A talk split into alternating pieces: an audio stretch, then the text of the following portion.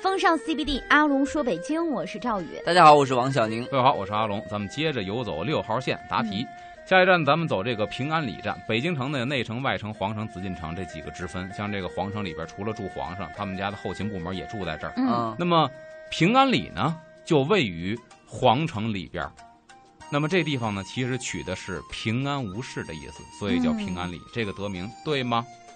平安无事，所以叫平安里。不是，你说的是再再说一遍这个平安里这个站，嗯，嗯，取的是平安无事的吉祥寓意，因为它在皇城以里。不对，它是皇城以里，这没错，你给的这个题干都没错。嗯，嗯，它确实是取平，呃，怎么说呢？你先说吧。我说不对，我把理由再想一想。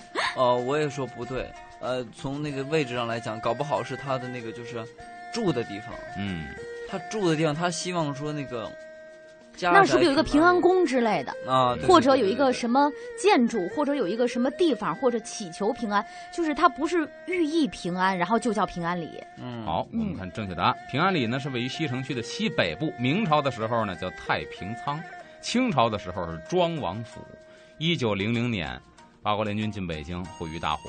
嗯，曾经有人呢在这儿挖出过黄金，为了获得财宝，民国时期一个军阀从辽岛的末代的庄亲王的后代手中啊，就买了这座王府，为了挖金子。但是呢，在拆除的时候没有挖出财宝，随后呢又在这儿翻新了一个新房，样式属于是中西合璧式的新房，并且取了一个吉祥的名字“平安里”。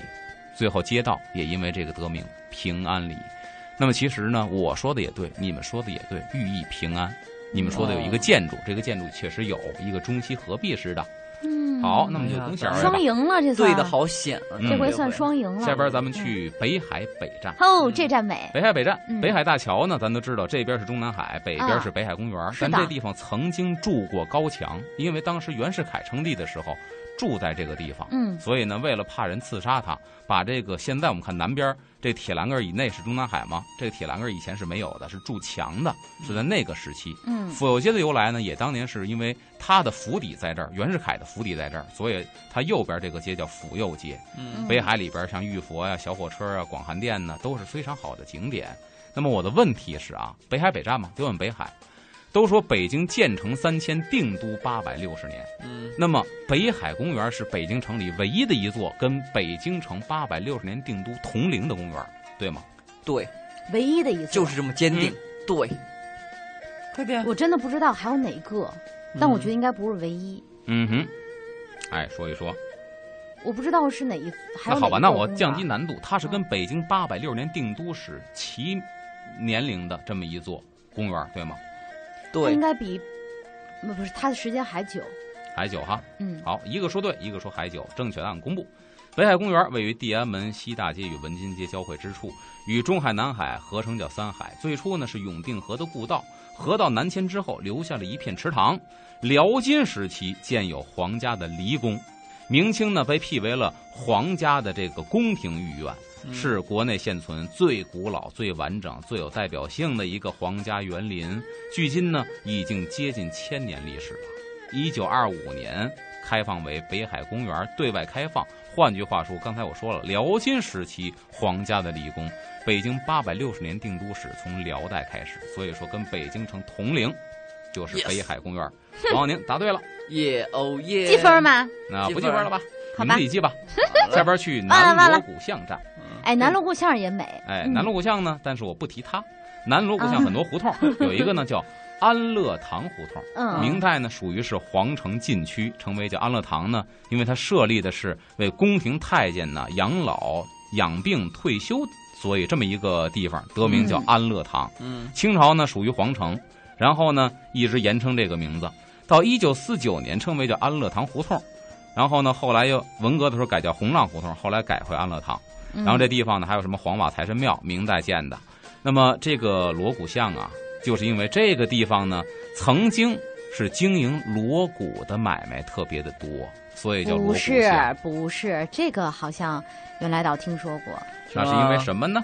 罗锅啊，就它的地势啊，中间高，两边低。对，啊，嗯，所以它像一个罗锅一样，那个那个形状。这个还是知道的。罗锅，然后后来就为了说好听一点罗锅不好听啊，就锣锣鼓谐音嘛。为什么呢？因为曾经我讲过这一期。对，你看，所以你应该高兴啊，阿龙老师。好记住了，对不对？那咱们再普及一下，零六年八月的时候，在这挖出过水准碑，它是嗯东城区这个水平面最高的高度是五十多米，这地方确实中间鼓两边塌，所以叫罗锅巷。后来改叫锣鼓巷。那么据测量呢，罗锅巷最高的地方甚至高过了这个紫禁城的东城墙。嗯啊下边咱们进入东四站，这个牌楼呢也叫牌坊，是汉族的传统建筑之一。最早呢周代就有，当时是为了表什么？表贞洁、表孝的啊。后来呢，园林的墓地、寺庙、街道都有建造牌楼的习俗。北京街面也有很多牌楼啊。那么东四牌楼是因为这儿以前有四座牌楼得名，对吗？东四牌楼有四座牌楼，就是东四是因为这儿有四座牌楼，所以叫东四，对吗？不是吧？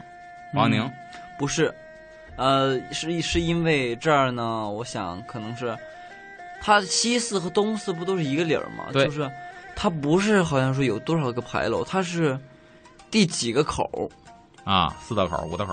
啊？好像是对第几个头，东四第四条街。好，那俩答案都不是，对吧？是好，那公布正确答案。这东四呢是位于东城区北部。那么北京市东城区地名志就说啊，此地元代称为十字街，明代呢于十字街四面各建一座四柱三楼式的木牌楼。因为因为它位于皇城东部，所以叫东四牌楼，简称叫东四。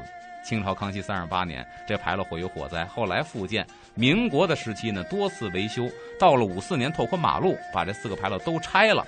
东四牌楼没有了，但是老百姓呢就把它叫做东四，就不叫四牌楼了。所以它确实有四座。啊，西四同理，也是西四曾经有四座牌哦，还真是这个原因啊。嗯，啊，记住了东四的由来了。那我们看看时间，也要稍事休息一下，嗯然后在这个交通服务站之后呢，再次回到阿龙说北京。这里是 U Radio 都市之声 FM 一零一点八，您现在正在收听的是风尚 CBD。欢迎回来，这里是风尚 CBD 之阿龙说北京，我是王小宁。我是赵宇，大家好，我是阿龙。下边咱们进入的是朝阳门站。朝阳门站体感是这样的，嗯那边有一个南新仓啊，嗯，是明清两代啊，京城里边储存皇粮，包括俸米，就是大臣们发的这个粮食，储存这个地方的一个官仓。嗯，那么明代永乐七年，也就是公元的一四零九年，元代的北太仓的基础上，建立起了现在的南新仓。距今呢，到历史六百多年了。那么为了防潮、防暑，这个地方呢是打的那种地笼，嗯是隔开的，跟地面有一定高度，所以防潮。嗯包括它有铁篦子，通风口都会有铁篦子，是为了防暑的。嗯那么朝阳门呢，也是古代运粮食的门，所以这个地方呢，才囤积了大量的粮仓建筑在朝阳门内，对吗？对。粮仓建筑？对，不对，公布答案吧。公布答案，好吧？那么答案呢，就是朝阳门呢是明清两代京师内城九门之一，它呢最早是元代叫齐化门，因为呢它居在北京城的东边，明朝正统年间改为叫朝阳门，因为太阳从东方升起。嗯啊明清时期呢，京城的粮食都从南方经过运河运到东便门外大通桥，嗯然后呢再经过陆路运输到朝阳门内，然后呢储存在各个粮仓，所以朝阳门走粮食也叫粮门。而且当时呢，朝阳门里边这门券上还刻着谷穗儿，嗯来预示这个地方走的是粮食，所以呢，北京有朝阳谷穗儿的这么一个说法。嗯，七零年修建环线的时候呢，也是修这二号线地铁，把城门楼子渐渐的就拆除了。所以这个地方确实朝阳门在功能上讲就是梁门。嗯嗯，没想到啊，嗯，它那边南新仓是长姿势了。对。嗯好，下面我们进入下一个。下边呢，咱们去到的是东大桥站。啊东大桥，东大桥站题干是这样的：东岳庙坐落在朝阳门外，啊，各位都知道吧？是的是一座正一派的道观。嗯，那么正一派的创始人呢是张道陵，而发起修建这个东岳庙呢是他的子孙后代，叫张留孙，他是张道陵的三十八世玄孙。嗯这个门前呢有一个琉璃牌坊，现在看到还能走那儿的话，往南边看能看到，对吧？是北京现在保留下来唯一的一个琉璃牌楼了。嗯这也是明朝万历年间三个内官监的太监所建的。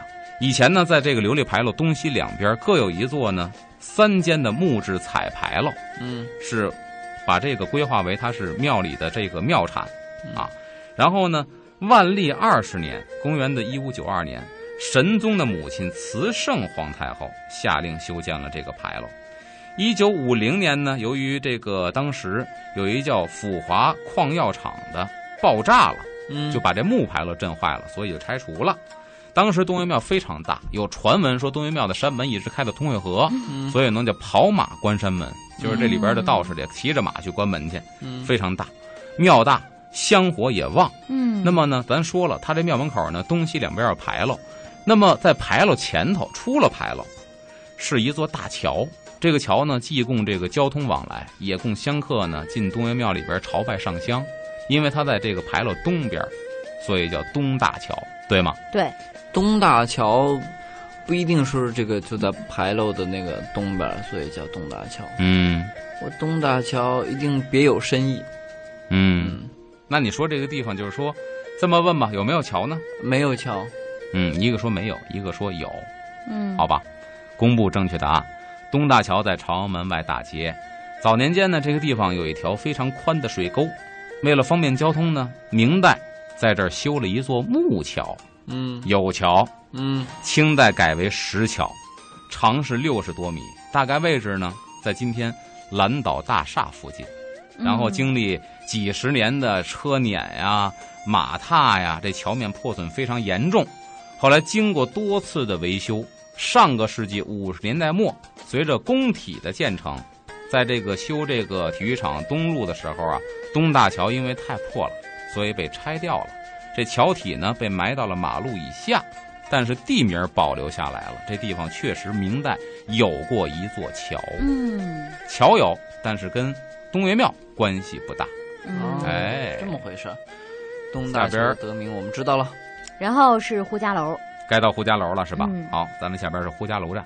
呼家楼站题干是这样的啊，团结湖呢是北京的一个湖，它是呢北京市十大人工湖之一。嗯一九五八年发动群众把一个旧窑坑给挖成湖了，所以叫团结湖，团结力量挖出来的。嗯后来呢，经过多年的开发建设呀，一九八六年团结湖公园竣工，正式对外开放。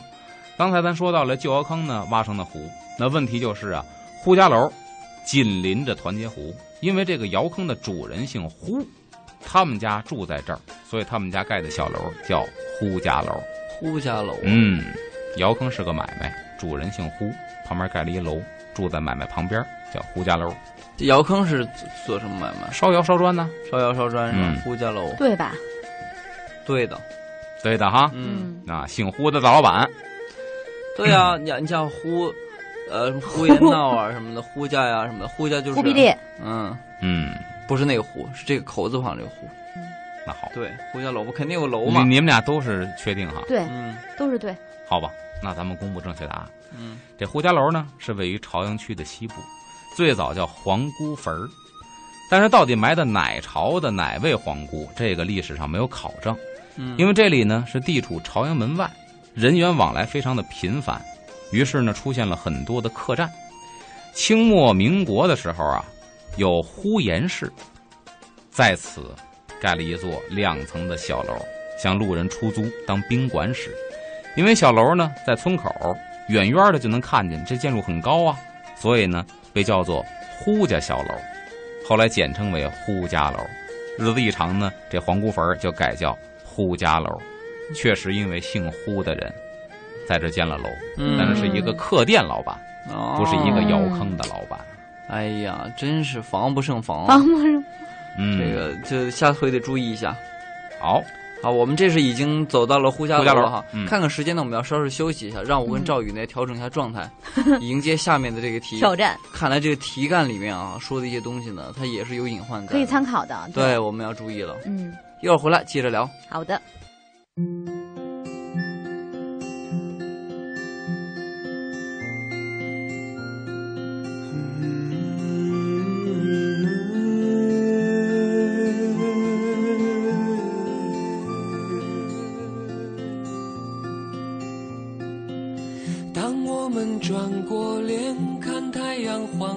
声，鸽子依然落在无期，却不是从前的那只。当我们抬起头，已过而立年纪，看枝桠满天的那颗，曾经是嫩嫩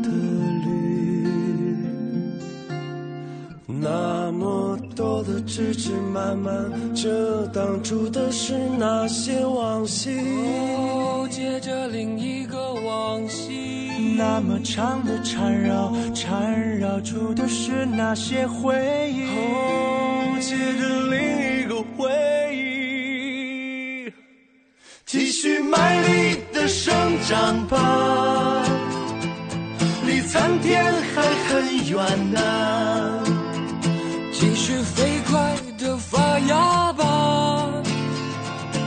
要这天比日还要许久呢。继续卖力的生长吧，这刚刚才开始呢。继续飞快的发芽吧，用枝桠缠绕往昔的回忆，慢慢数。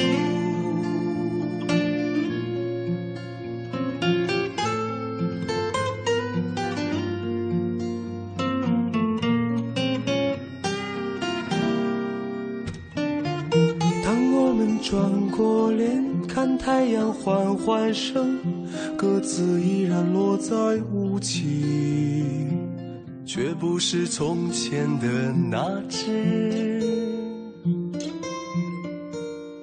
当我们抬起头，已过而立年纪，看枝桠满天的那颗，曾经是喃喃的绿。那么多的枝枝蔓蔓，遮挡住的是那些往昔。哦，接着另一个往昔。那么长的缠绕，缠绕住的是那些回忆。哦，接着另一个回忆。继续卖力的生长吧，离参天还很远呢。发芽吧，要这天比日还要需求呢。继续卖力的生长吧，这刚刚才开始呢。继续飞快的发芽吧，用枝桠缠绕往昔的回忆，慢慢数。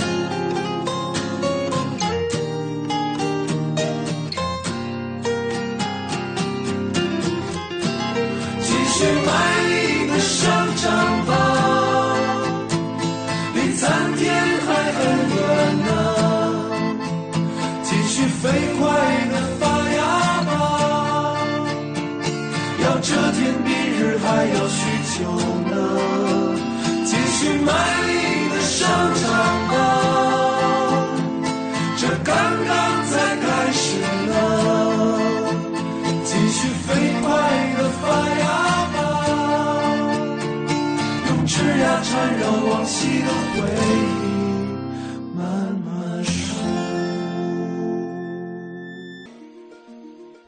欢迎回来，这里是风尚 CBD，阿龙说北京，我是赵宇。大家好，我是王小宁。各位好，我是阿龙。下边咱们走到了哪儿呢？嗯就是金台路站。嗯金台路听好了啊，金台路的东北侧呢是甜水园儿。嗯嗯那么先说金台路的得名啊，是源于清朝乾隆年间的燕京八景之一金台夕照碑在这儿出土了。嗯那么金台呢，这个概念取自于燕昭王筑台用黄金来招揽天下的贤德之人这个典故。那么明代呢，《帝京景物略》记载，黄金台名叫黄金台得名，嗯后人拟名也，这后人给你的名儿，其地后人拟地也，也就是说这个地方呢，它的典故是出自燕昭王这儿。那么历史记载啊，黄金台不止一处，在北京来说啊，嗯那么据《日下旧文考》记载说，燕京八景之金台夕照在朝阳门外，金台早已无存。那么金台路呢，还有一个得名，它名叫甜水园儿。嗯因为古代呢，说实话，咱北京甜水井少，是湖水井多，所以但凡挖出一个甜水井呢，总得命名来纪念一下。嗯比如北京大小甜水井啊，嗯王府井啊，甘露胡同啊，嗯总得有这个纪念意义。说甜水园儿就是因为纪念这地方出了甜水井了，所以叫甜水园儿，对吗？应该不是一口井了，或者嗯是很多井，或者说是呃有一个湖或有一个这个。这片儿就是水，就湖里的水嘛，它嗯是甜的。我觉得不是一口井的问题了。哦，嗯，好，我认为就是一口井，就是一口出甜水的井，喝起来它有一点甜，嗯喝酸酸喝前你要摇一摇，它会感觉到那种甜味。呃，周围的居民拿这里泡茶呀，拿这里什么沏茶呀，拿这个水干嘛干嘛的。总之，它就是一口。其实赵宇有点左，河水有没有甜的呢？在北京我没见到哪个河水是甜的，那就是很多口井，很多口井。嗯，不止一口，就是他说俩人都说是井了，一个说是一个，一个说很多，嗯好吧？其实他有道理，他可能觉得这儿挖出一口甜水，应该附近都是甜水，水源是一样的，嗯他可能这么觉得。嗯正确答案是什么呢？金台路东北侧是甜水园儿，啊，所以呢出称甜水园站。早年间呢，出了朝阳门往东啊，过了东大桥、呼家楼，就很多都是荒地和乱坟岗子，人烟稀少。清朝咸丰年间，有外来的逃荒者在这定居了，然后开垦荒地，浇灌这个菜园子，在田头呢就挖了一口井，然后这个井啊不但水量充沛、清澈见底，大家舀上了一尝，哎，甜丝丝的，嗯，挖出一口甜水井来。嗯那么清末呢，形成村落，就称为叫甜水井村。嗯一九八四年建住宅小区，称为甜水园，沿用至今，确实是挖出一口甜水井。王小宁算解你狠！哎呀，没有我办法，跟你讲，算你狠没。有办法，就是这样子。这边咱们到了十里铺站啊，嗯十里铺呢，这个铺是鉴于地名儿嗯啊，也有堡垒的意思。那么十里铺呢，就是当时出了北京城，往东十里，然后拱卫京城的这么一个兵营。这个兵营面积非常大，拉开一条线十里，所以叫十里铺，对吗？兵营，对，哎呀，因为字典里铺有堡垒之意。嗯嗯，应该不是兵营，肯定跟打仗的东西有关，不是兵营，哦，肯定也是打仗的什么什么东西，有十里那么长，但是不是兵营。它肯定是距，就是相距一个地方十里地，嗯，它一个就是算等于说就是比如说防御的公式，也就这样，所以叫嗯十里铺。好，嗯公布正确答案了。嗯十里铺呢是在朝阳区的中部，早年间呢是京东一个比较大的驿站。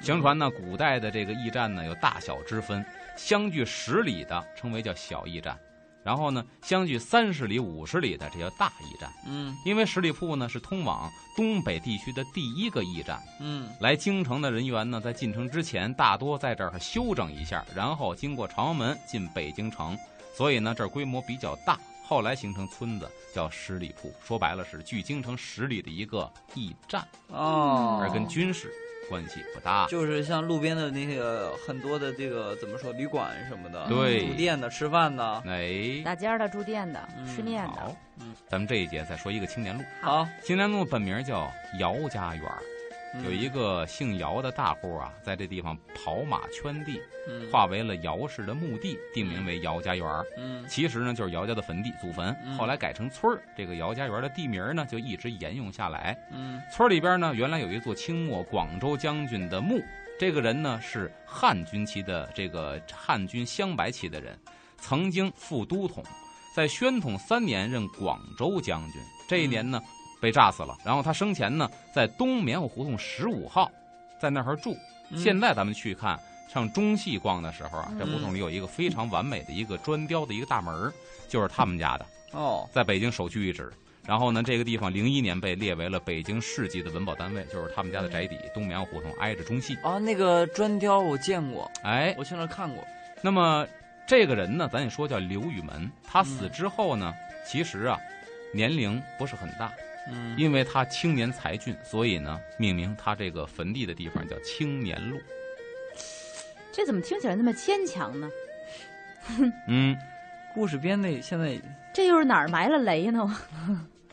但我觉得路啊，这个应该不是拿青年去命名的。嗯，嗯，就是不是拿广州将军命名的。对，我是觉得青年路啊，就用青年这两个字，一定是就是现代的的嗯，的手手法手笔。就有可能古代它叫什么什么路，然后一直这个名字后来觉得不好听也好，不好叫也好，谐音了，改成嗯就比如说原来这里啊，这他怎么着？就老百皇帝每年都要祈福一次，对不对？嗯他祈求上天，他是有自己的专门的地方的。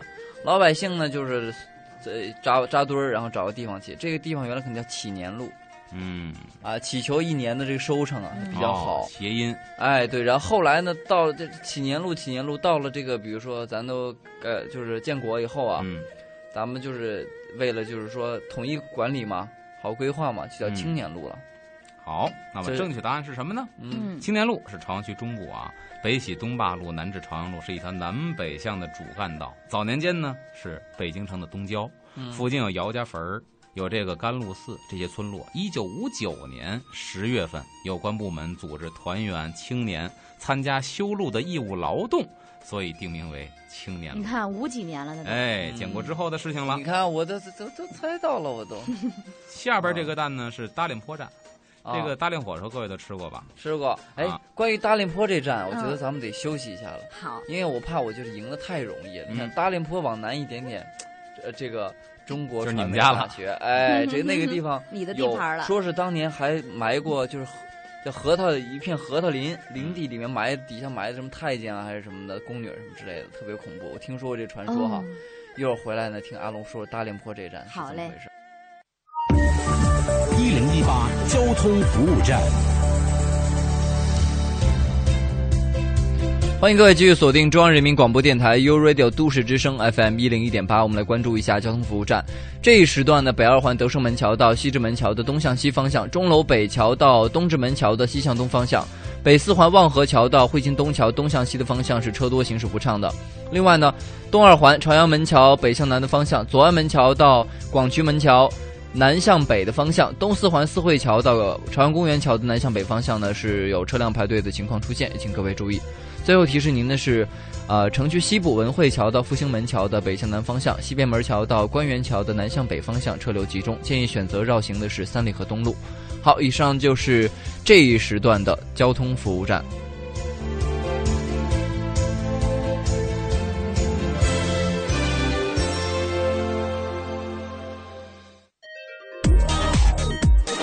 都市之声，生活听我的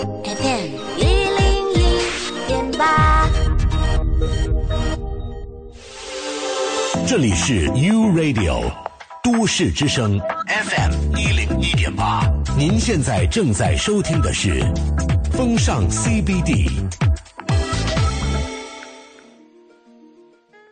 这里是风尚 CBD 之阿龙说北京，各位好，我是王小宁。我是赵宇，大家好，我是阿龙，咱们下一站呢是大连坡站。对，这大连火烧呢是老北京非常常见的汉族的一个吃食。嗯那么它的起源呢，介绍一下，清代光绪年间，东安市场多了一个小摊儿做大量火烧的。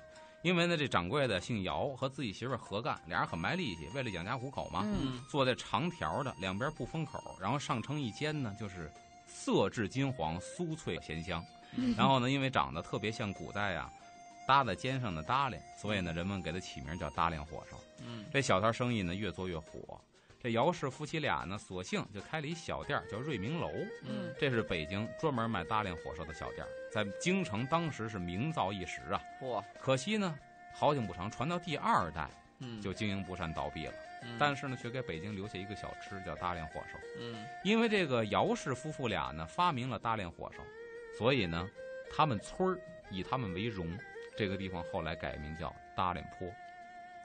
这个说法对？跟大连火烧是挂钩的，等于对，嗯，不对，你要想一想，前边咱说了，离它不远有一个姚氏墓地，就是嗯青年路姚氏墓地。嗯。而发明大量火烧的是姚氏夫妻俩，在清朝的时候，清末。哎呀，我不得不感叹阿龙编故事的这个能力啊，真的是看似这个就是滴水不漏啊，周密，然后又又很和谐，其实各种的破绽被我发现了。啊，你发现什么破绽了？我隐隐的用第第七感觉，我就感觉这个地方啊，它应该是由由由地形而得名的。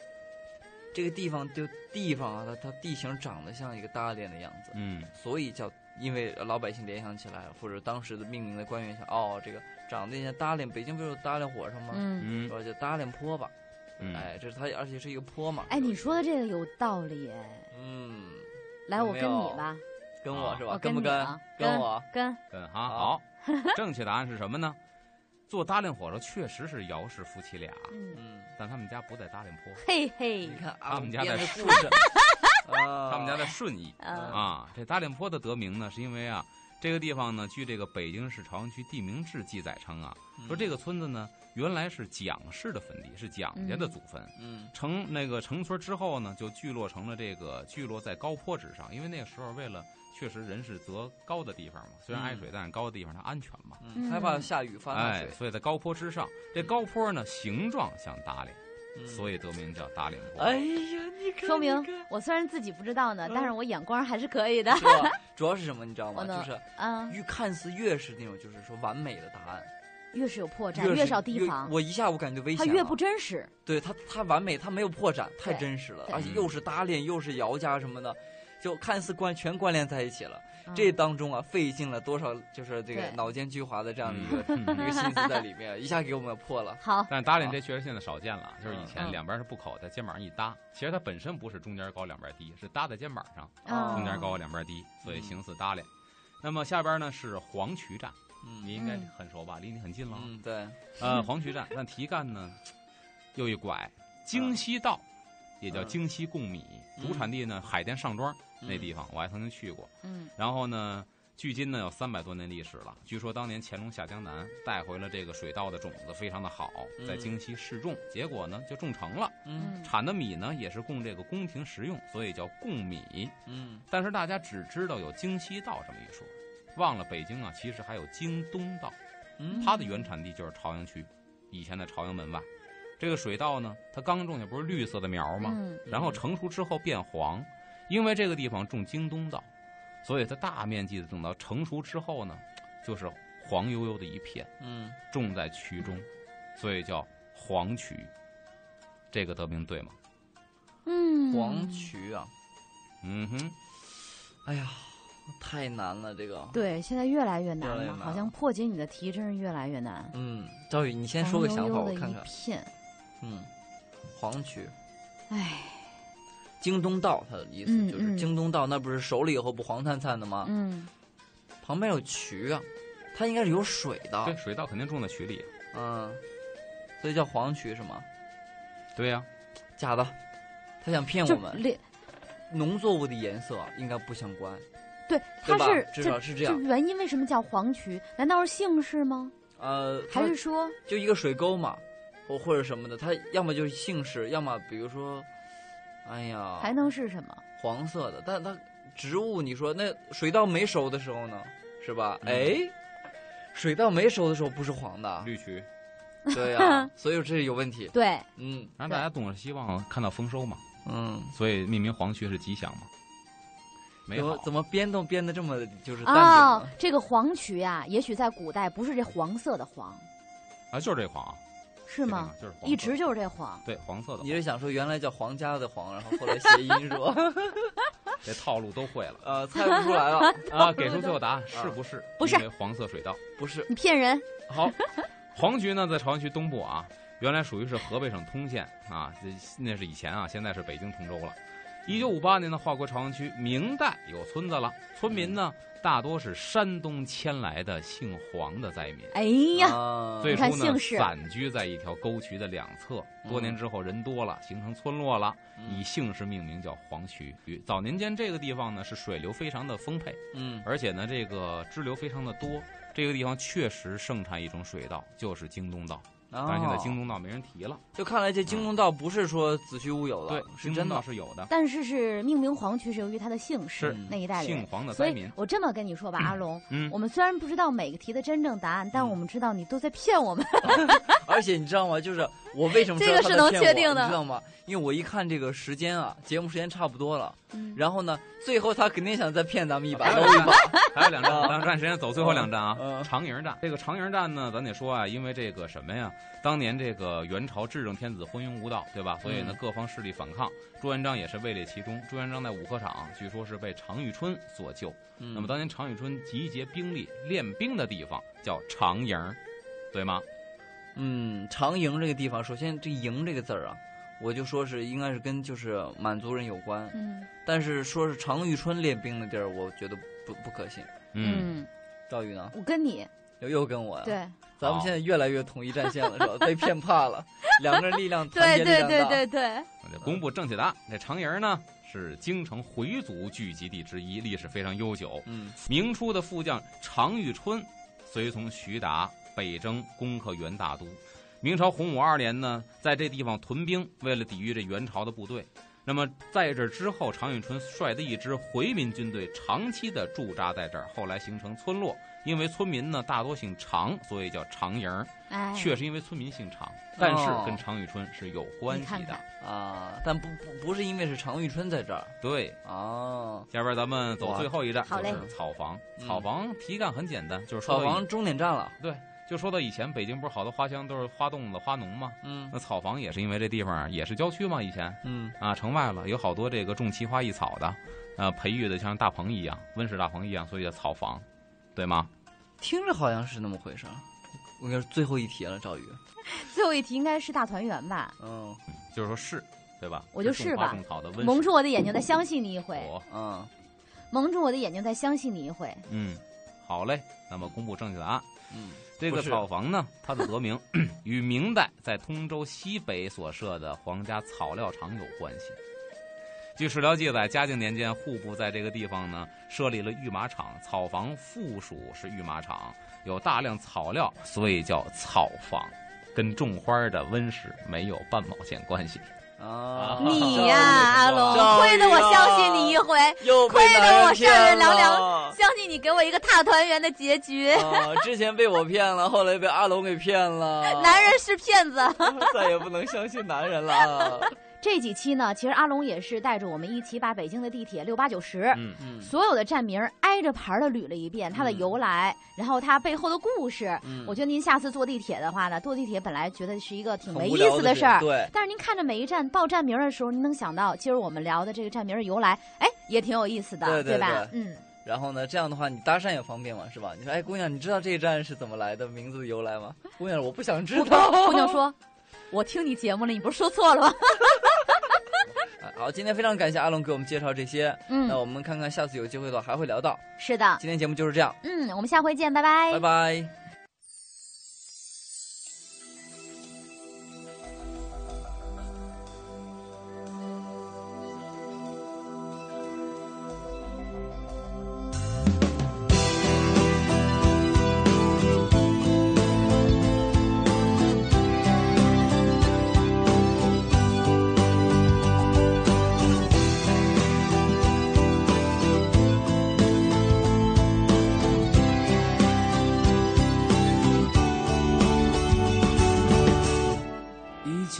像是电影，比电影还要精彩。如此真实的场景，让我分不出悲喜。这是初次的感觉，我想了解这世界。充满悬念的生活，它击打我的心。这是初次的感觉，好像天空般晴朗，只因那丽人般的女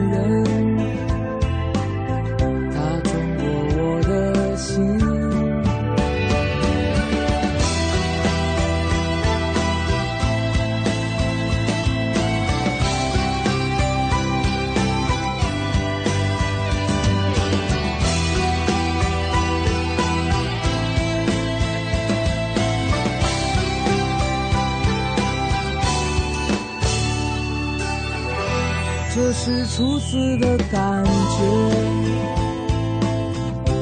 我想了解这世界，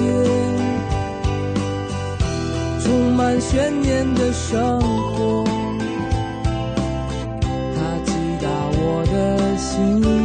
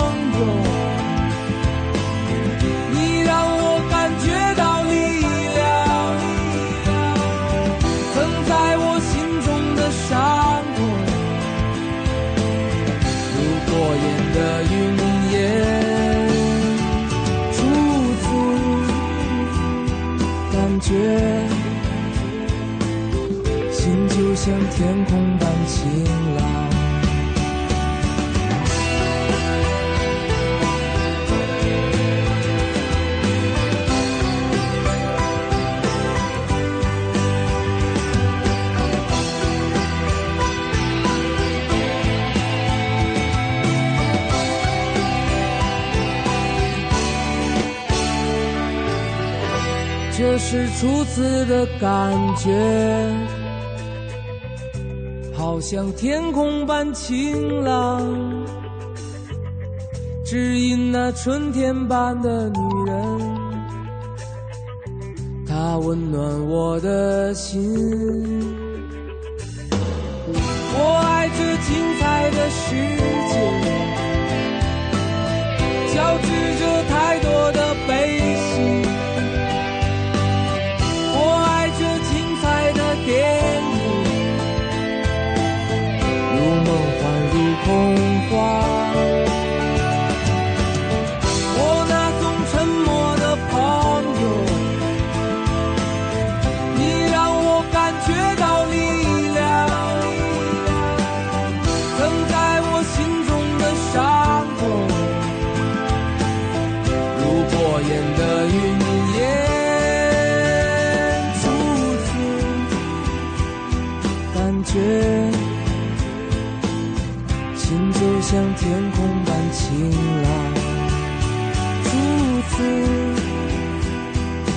觉